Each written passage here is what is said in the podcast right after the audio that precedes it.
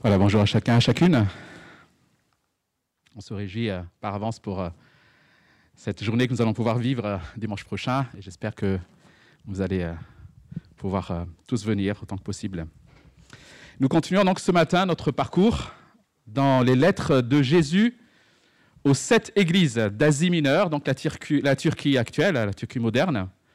Ces lettres que nous trouvons dans les chapitres 2 et 3 du livre de l'Apocalypse. Nous nous souvenons que Jean, l'apôtre, qui est l'auteur de, livre d'Apocalypse, alors qu'il était sur l'île de Patmos, a eu des visions et, de, la, part du Seigneur et des instructions notamment, dont celle d'écrire ces lettres aux églises, de la part de Jésus. Ce sont des lettres de Jésus, donc, aux églises, l'Asie mineure, aux sept églises. Et ce chiffre 7 nous rappelle que cette lettre va plus loin que ces sept églises historiques, avec leurs problèmes, de l'époque, puisque nous croyons que ces lettres s'adressent à nous aussi, aujourd'hui, Église du XXIe siècle. Nous sommes donc ce matin à la cinquième Église, au chapitre 3, Apocalypse chapitre 3, et nous allons lire donc les versets 1 à 6, à 6 lettres de l'Église de Sardes.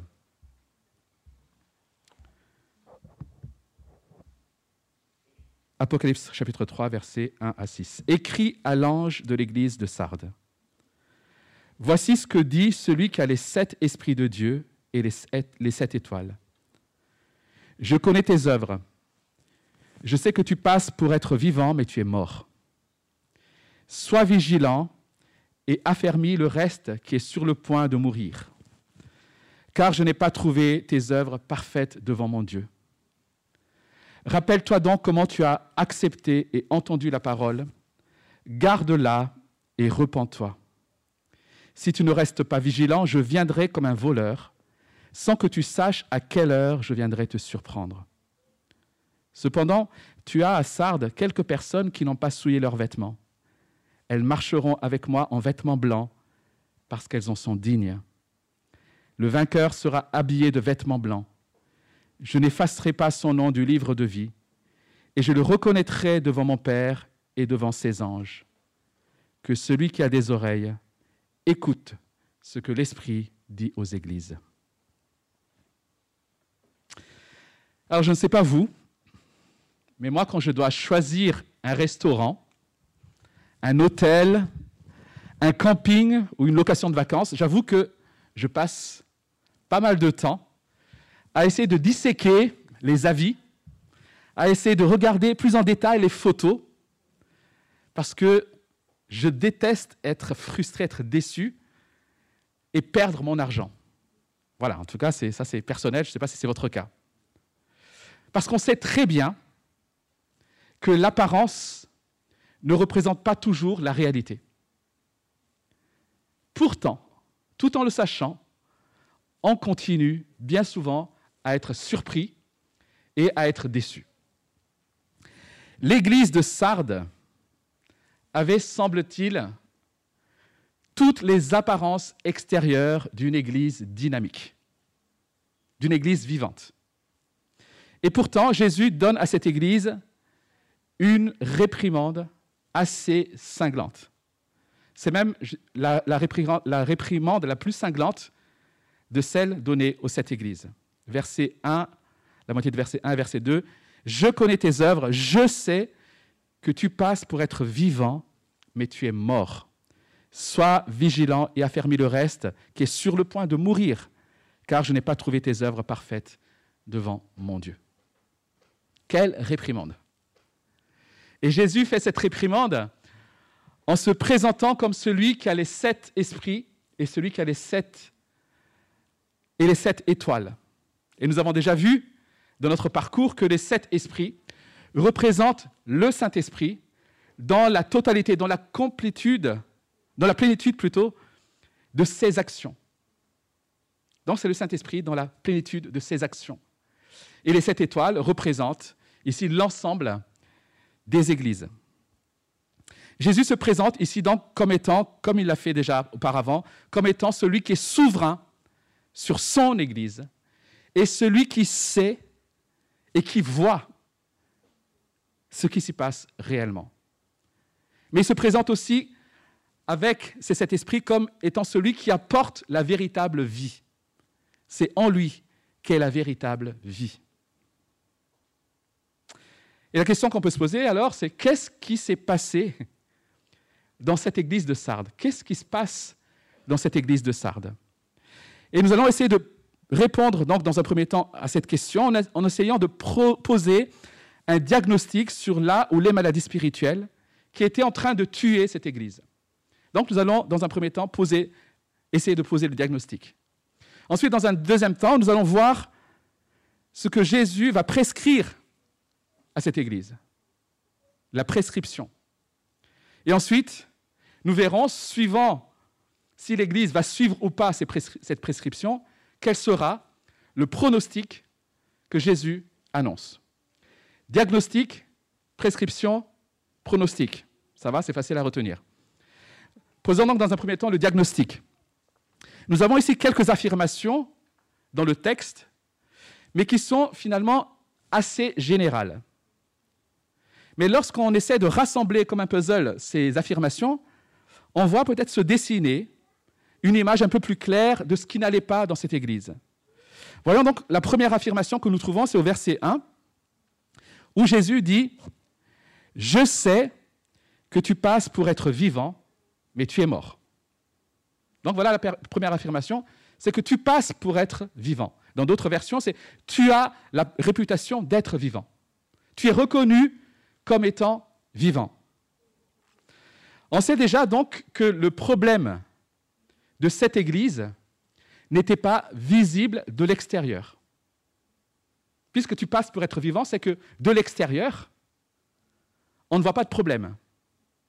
Pour celui qui observe cette Église de l'extérieur, tout semblait rouler.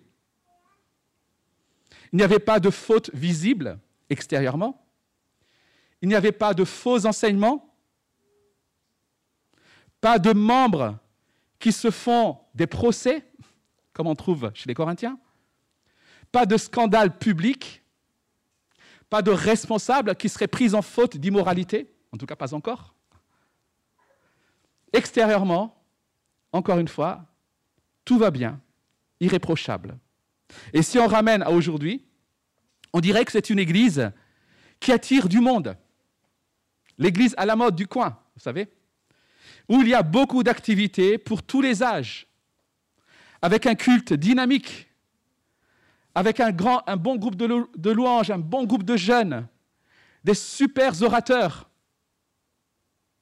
Cette église qui donne envie. Une église où il y a beaucoup de monde, mais peut-être pas beaucoup de disciples. Mais en plus de cela, cette Église avait une réputation certainement à l'extérieur, pas simplement parmi les autres églises, mais aussi dans la ville. Donc on peut supposer que cette Église accomplissait des œuvres pour le bien de la ville. Elle était aussi réputée dans la ville. Je sais que tu passes pour les églises, pour tout le monde, comme étant une église vivante. Mais pourtant, cette église est diagnostiquée comme morte ou du moins mourante, puisqu'on verra qu'il y a un peu de vie qui reste. Mais il n'y a quasiment plus de vie en elle. Chers amis, la persécution, puisque certaines églises, on l'a vu, devaient faire face à la persécution, la persécution est un danger qui est facile à déceler, qui est visible. En général, on sait lorsqu'on fait face à la persécution. De même, les faux enseignements sont relativement faciles à déceler. Il suffit d'ouvrir la Bible, de connaître la doctrine, et on se rend compte qu'il y a des faux enseignements. Donc c'est facile à déceler. Mais à l'église de Sardes, elle était en train de mourir d'une mort lente, d'un cancer qui ronge de l'intérieur dont apparemment il n'y a encore aucun symptôme extérieur. Voilà de quoi souffrait cette Église. Et l'Église de Sardes me fait parfois penser à beaucoup d'églises qu'on trouve en Occident. Des églises qui s'endorment dans leur confort. Des, églises qui s'endorment dans leur sécurité matérielle. Des églises qui se croient vivantes alors qu'elles sont en train de mourir. Tu passes pour être mort, pour être vivant, mais tu es mort. Voilà la première affirmation. La deuxième affirmation que nous trouvons, qui, révèle encore une fois cette maladie, se trouve au verset 2, où Jésus dit à l'Église, Je n'ai pas trouvé tes œuvres parfaites devant mon Dieu. Alors l'idée d'œuvre pas parfaite, c'est l'idée d'œuvre incomplète. Des œuvres qui ne remplissent pas les normes divines. Des œuvres surtout qui n'accomplissent pas les objectifs divins. En gros, ce que tu fais, c'est bien, mais ce n'est pas ce que je t'ai demandé. Cette Église a accompli des choses bonnes. Et aux yeux des hommes, ce que l'église de Sardes a pu faire pouvait sembler parfaite, mais pas aux yeux de Dieu. Ce qui laisse sous-entendre que son ministère est davantage centré sur l'homme que sur Dieu. Cette Église s'est préoccupée de plaire aux hommes au lieu de chercher à honorer Dieu en l'adorant avec la crainte qui lui est due. Et petit à petit, cette église s'est remplie, parce que c'est facile de remplir de cette manière. Cette église s'est remplie de ce qu'on appelle aujourd'hui des chrétiens nominaux. Alors c'est un peu technique, je vais vous définir. Nominal, nominaux. Donc des chrétiens culturels. Alors ce nom nominal a été défini notamment par le mouvement de Lausanne. Donc le mouvement de Lausanne, c'est un mouvement qui rassemble les leaders protestants évangéliques du monde et pour réfléchir ensemble sur l'évangélisation du monde. Et voici comment le mouvement de Lausanne définit le chrétien nominal. Quelqu'un qui n'a pas répondu à l'évangile par la repentance et par la foi, accueillant Jésus-Christ comme son sauveur personnel et son Seigneur. Il peut être très religieux, être pratiquant ou non pratiquant, être d'accord intellectuellement avec les doctrines chrétiennes et se dire chrétien. Il peut assister au service et s'impliquer dans les activités de l'Église, mais en dépit de tout cela, il est destiné au jugement éternel car il n'a pas donné sa vie à Jésus-Christ. Définition du chrétien nominal par le mouvement de Lausanne. Voilà de quoi était remplie probablement cette église de Sardes. Ce sont finalement ceux que Paul, l'apôtre Paul, décrit dans sa lettre à Timothée, dans 2 Timothée, chapitre 3, verset 5, et je lis dans la nouvelle euh, version de français courant, où Paul dit ceci, Ils garderont les formes extérieures de la foi, mais ils en rejetteront la puissance. Ils ont les aspects extérieurs de la piété, dans d'autres versions, mais ils n'en connaissent pas la puissance. Tes œuvres ne sont pas parfaites devant mon Dieu. Troisième affirmation, troisième indice, verset 4, Jésus dit à l'Église, Cependant, tu as à Sardes quelques personnes qui n'ont pas souillé leurs vêtements. Alors, je ne sais pas si vous vous souvenez, pour ceux qui étaient là, des, prédications sur l'église de Pergame ou de Thyatire. Dans ces églises, il y avait une majorité de croyants fidèles, mais qui toléraient les péchés d'une minorité. Ils n'ont pas pris les bonnes euh, dispositions pour éradiquer le péché des minorités. Mais ici, à Sardes, c'est l'inverse. À Sardes, il y a quelques personnes fidèles, mais la majorité des membres, la plupart des membres, avaient souillé leurs vêtements. Et l'idée de souillure ici, c'est l'idée de corruption. C'est ça la souillure, la corruption, l'impureté spirituelle. Compromis notamment avec les valeurs prônées par le monde. Les membres de cette Église s'étaient attachés aux valeurs du monde qui rejettent Dieu. Ils ont adopté finalement les mêmes valeurs que le monde qui rejette Dieu.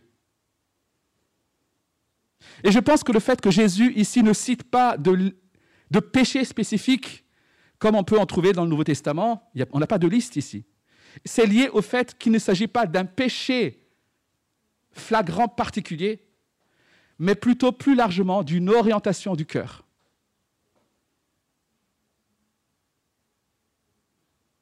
Derrière certaines pratiques religieuses, ces chrétiens étaient en réalité préoccupés par les mêmes choses que le monde. Ils avaient les mêmes priorités. Ils s'attachaient aux mêmes valeurs que la plupart des gens qui ne connaissaient pas Dieu. Moralement parlant, ils pouvaient sembler irréprochables. Mais pour le royaume de Dieu, ils n'étaient d'aucune utilité.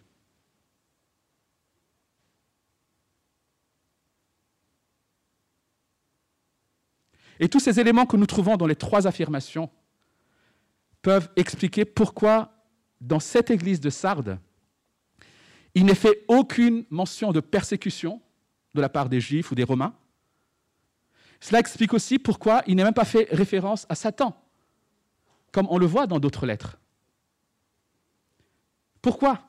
Parce que Satan ou le monde ne voit aucune nécessité de persécuter les églises qui sont spirituellement malades.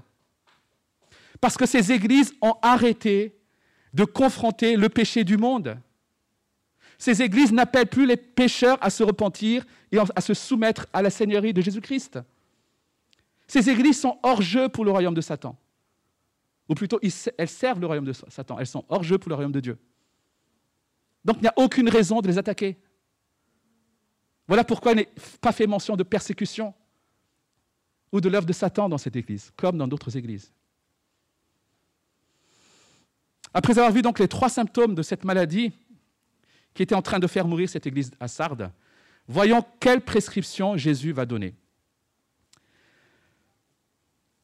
La prescription, on la trouve dans les versets 2 et 3, où Jésus dit Sois vigilant et affirme le reste qui est sur le point de mourir. Et puis verset 3 Rappelle-toi donc comment tu as accepté et entendu la parole garde-la et repens-toi. Sois vigilant, l'ange dit, Jésus dit. Sois vigilant, prends garde, en quelque sorte. Ressaisis-toi. Jésus demande à l'Église de commencer par prendre au sérieux ce qui a été dit, ce qui vient d'être dit. D'ouvrir les yeux sur la réalité de son état. De considérer le danger de mort qui est imminent, qui est là. Sois vigilant. Dans d'autres versions, il est dit réveille-toi. Dans ses efforts à vouloir plaire au monde, cette Église s'est laissée distraire. Et elle a été même incapable de diagnostiquer la maladie qui était en train de se répandre dans tout son corps et qui était en train de la dévorer petit feu. Ensuite, il va ordonner à l'Église d'affermir le reste qui est sur le point de mourir. Il y a ici une lueur d'espoir. Il y a un reste. Il est sur le point de mourir, mais ça sous-entend qu'il n'est pas mort. Le peu de vie qui reste, le peu de force doit être consacré à revenir à Dieu. Et pour cela, au verset 3, Jésus donne ces trois commandements. Rappelle-toi donc comment tu as accepté et entendu la parole, garde-la et repens-toi. Rappelle-toi. Rappelle-toi comment tu as accepté et entendu la parole. Je me demande pourquoi le verbe accepter vient avant le verbe entendre. Désolé, hein, quand on étudie un texte, on est toujours un peu... Normalement, on aurait lu logiquement, souviens-toi de ce que tu as entendu et accepté. Mais là, il inverse, accepté et entendu. Alors, je n'ai pas de réponse toute faite, mais j'ai l'impression ici que Jésus est en train de souligner à l'église de Sardes que la foi qu'elle a exercée est un don de la grâce de Dieu. C'est Dieu, dans sa grâce, qui a disposé son cœur à accepter ce qu'il allait entendre. Comprenez? C'est ça la grâce. Dieu dispose le cœur de l'Église ou du chrétien dans sa grâce pour qu'il accepte ce qu'il va entendre. C'est de, de, cette manière, si vous êtes à Christ, chers amis, que son Saint-Esprit vous a convaincu de péché et que vous avez été persuadé que c'est la vérité. Cela veut dire que cette église de Sardes avait, dans son passé, reçu la parole de Dieu. Elle s'y était confiée en s'y soumettant et probablement elle l'avait proclamée avec fidélité.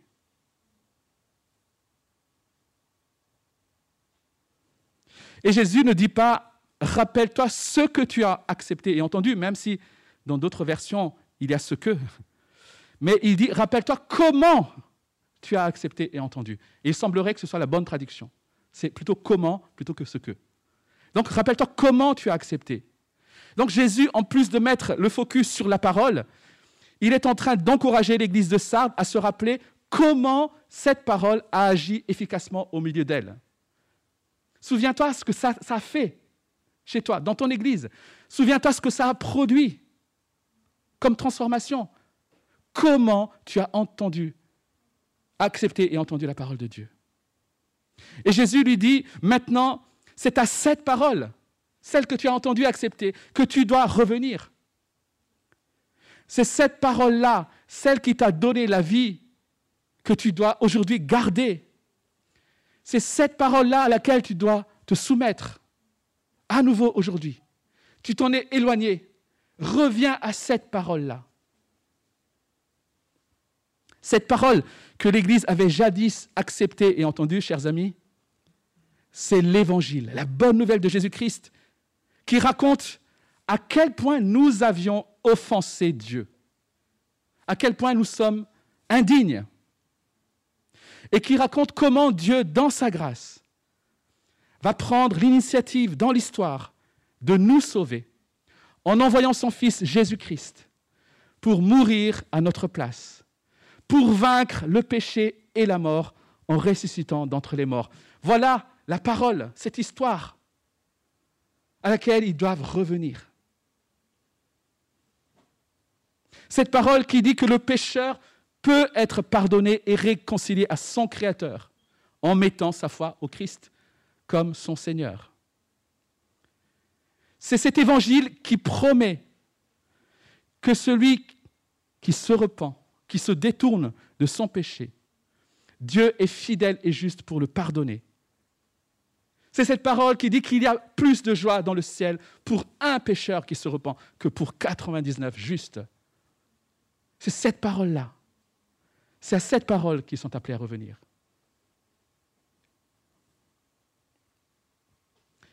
C'est ce qui permet à Jésus de dire ensuite, repens-toi.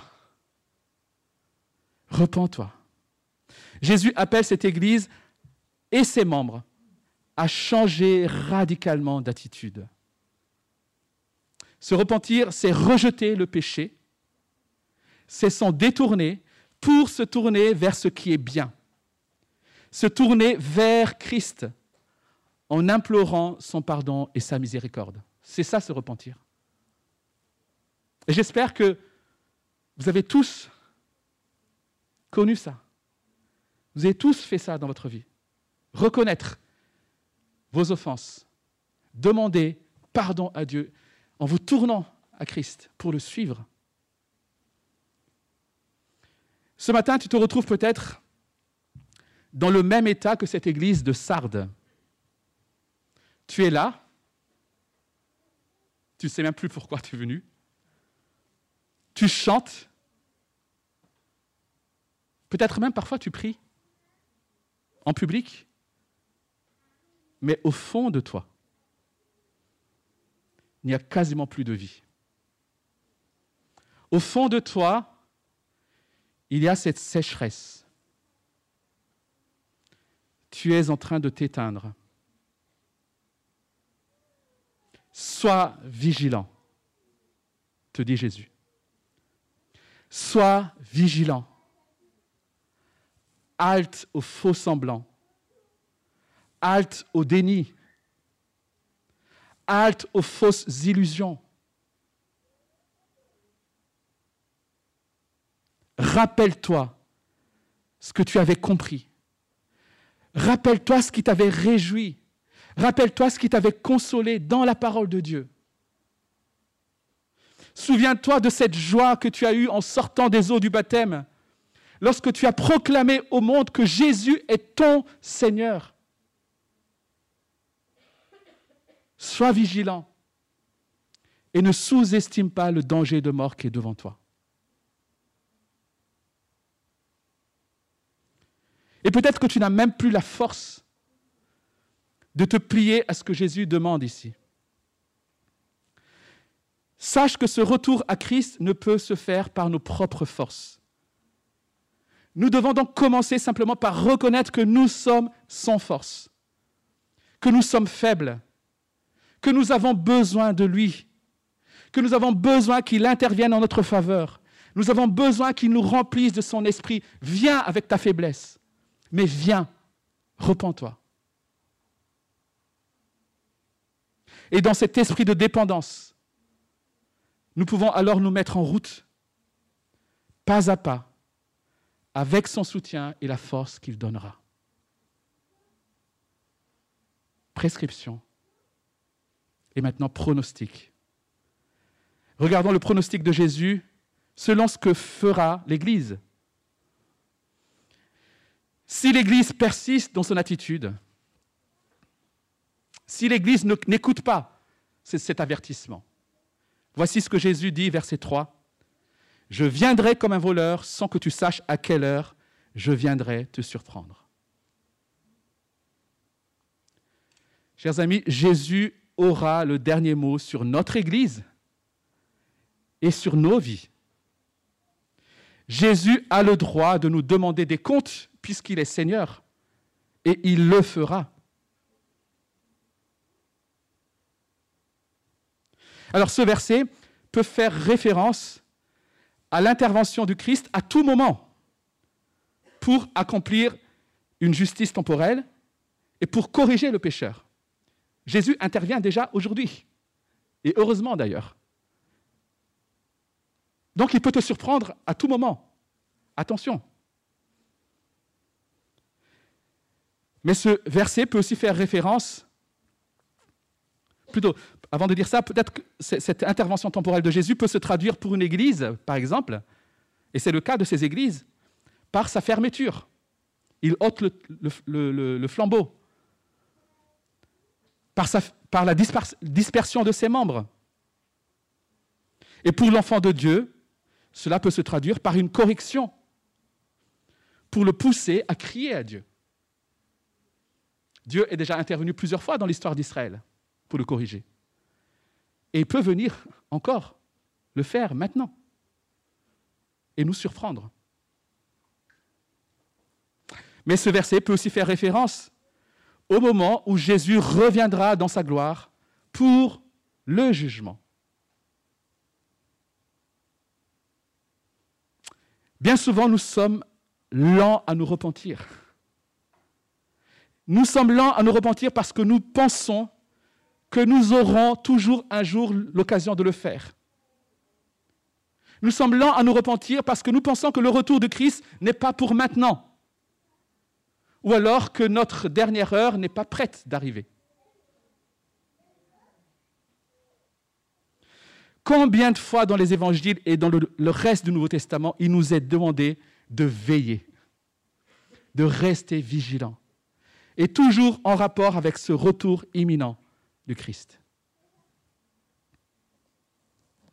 Voilà ce que risquent ceux qui refusent la correction au mieux, le jugement au pire.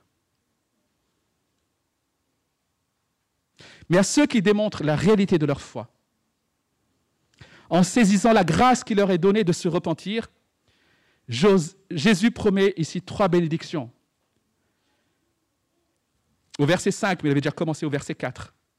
Il dit, le vainqueur sera habillé de vêtements blancs. Je n'effacerai pas son nom du livre de vie, et je le reconnaîtrai devant mon Père et devant ses anges. Trois bénédictions qui forment un tout. Les vêtements blancs dans, dans le livre de l'Apocalypse peuvent signifier soit la pureté, la justice, soit la victoire, ou soit la célébration. Mais dans tous les cas, vous avez compris qu'il s'agit d'une bonne nouvelle. Le vainqueur marchera avec Jésus dans la sainteté.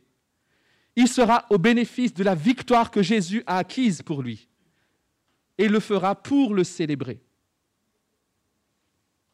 Et la deuxième promesse à celui qui vaincra, c'est que Jésus n'effacera pas son nom du livre de vie. Alors, c'est le genre de verset qui pourrait laisser croire que ceux qui ont été un jour unis à Christ, ceux qui ont reçu la vie éternelle, pourraient un jour perdre leur salut, être désunis à Christ, être séparés de Christ. Mais croire cela, ce serait contraire à tous les enseignements que nous avons dans la Bible. Tous ces enseignements qui nous montrent qu'un véritable croyant est sauvé une fois pour toutes. Un véritable croyant est définitivement uni au Christ. Un véritable croyant est adopté une fois pour toutes par Dieu. Voilà pourquoi on parle d'une vie éternelle. Une vie éternelle qui va s'interrompre n'est pas éternelle. Donc soit on a la vie éternelle, soit on ne l'a pas. Voilà ce qu'enseigne la parole de Dieu concernant le véritable croyant. Pour le véritable croyant, donc, son salut est sécurisé. Son héritage est assuré. Et il sera gardé. Cela veut dire aussi que ceux qui se détournent de Christ et qui ne reviennent jamais, mais ça seul Dieu le sait, ceux qui se détournent et qui ne reviennent jamais démontrent par là qu'ils n'ont jamais été de véritables croyants unis au Christ. Jésus est donc en train de confirmer ici que le vrai croyant, celui qui a reçu la vie nouvelle, persévérera. Et s'il s'est éloigné, il reviendra et il vaincra. Voilà pourquoi son nom ne sera pas effacé du livre de la vie. Donc Jésus n'est pas en train de menacer ici. Il est en train de donner une promesse. Son nom ne sera pas effacé. Quelle assurance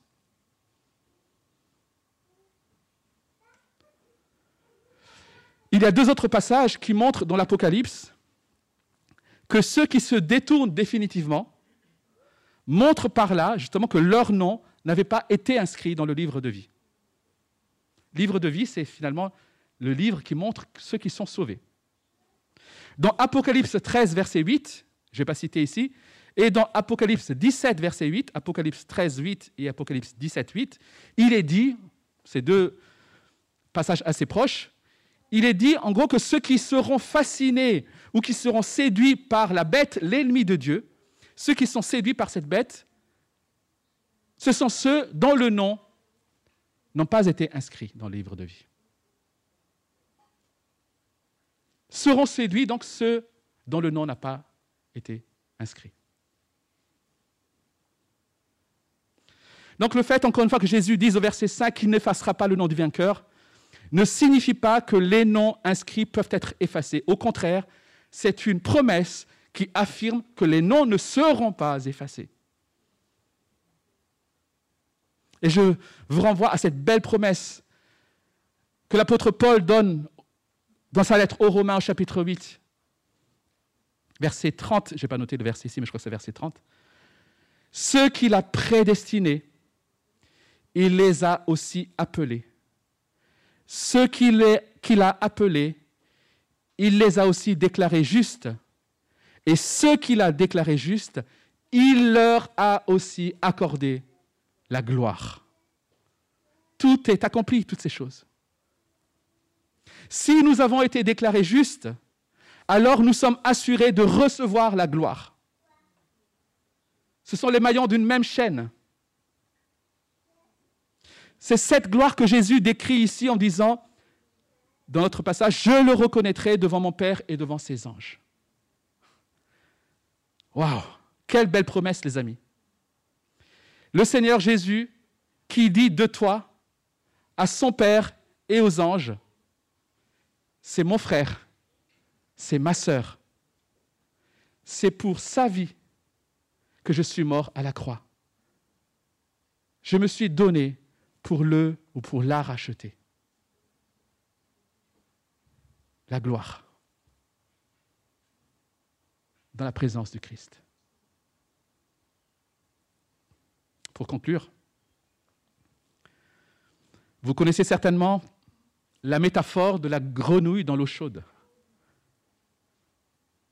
Avec cette idée que si l'on plongeait subitement une grenouille dans de l'eau chaude, elle s'échapperait d'un bond. Alors que si on la plongeait dans l'eau froide et qu'on portait très progressivement la température et qu'on montait très progressivement la température de l'eau, la grenouille s'habituerait à la température jusqu'à finir ébouillanter, mort. Chers amis, cette lettre nous pousse, Église Rennes-Nord, à être vigilants. Nous devons être vigilants. Ne mettons pas notre sécurité dans les apparences. Le dimanche, il y a du monde. Dans les de quartier, il y a du monde, peut-être aussi, un peu moins. Notre sécurité n'est pas là, les amis. Sans Christ, nous demeurons très fragiles. Sans Christ, nous pouvons disparaître demain. Alors soyons vigilants. Veillons à toujours rechercher ce qui plaît à Dieu dans sa parole. Veillons à remplir sa mission avec fidélité en proclamant et en préservant la vérité, l'évangile que nous avons entendu et reçu. Nous devons veiller à cela dans une pleine dépendance au Saint-Esprit, dépendance qui nous pousse à genoux dans la prière. Nous voulons, chers amis, être une Église qui prie. La prière est toujours le point faible de la plupart des Églises. Et la plupart des chrétiens. Nous devons prier en tant qu'individus et en tant que communauté, ensemble. Et c'est de cette manière que la vie de l'Esprit produira au milieu de nous l'amour, la paix, la joie. C'est de cette manière que les vies seront transformées c'est de cette manière que des ouvriers seront envoyés dans la moisson. Ces choses-là, nous ne pouvons pas les produire par des programmes, les amis. Il n'y a que la véritable vie qui peut produire ces choses. Mais cette lettre nous avertit aussi en tant qu'individus dans l'Église.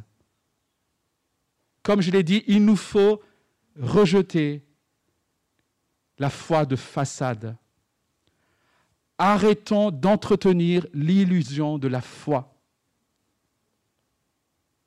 Alors certains chrétiens n'aiment pas parler d'avertissement. Certains chrétiens n'aiment pas qu'on mette l'accent sur l'importance de la vigilance. Ils ont l'impression qu'en faisant cela, on ne trouve pas le repos de Dieu et que cela ne fait qu'accabler le croyant.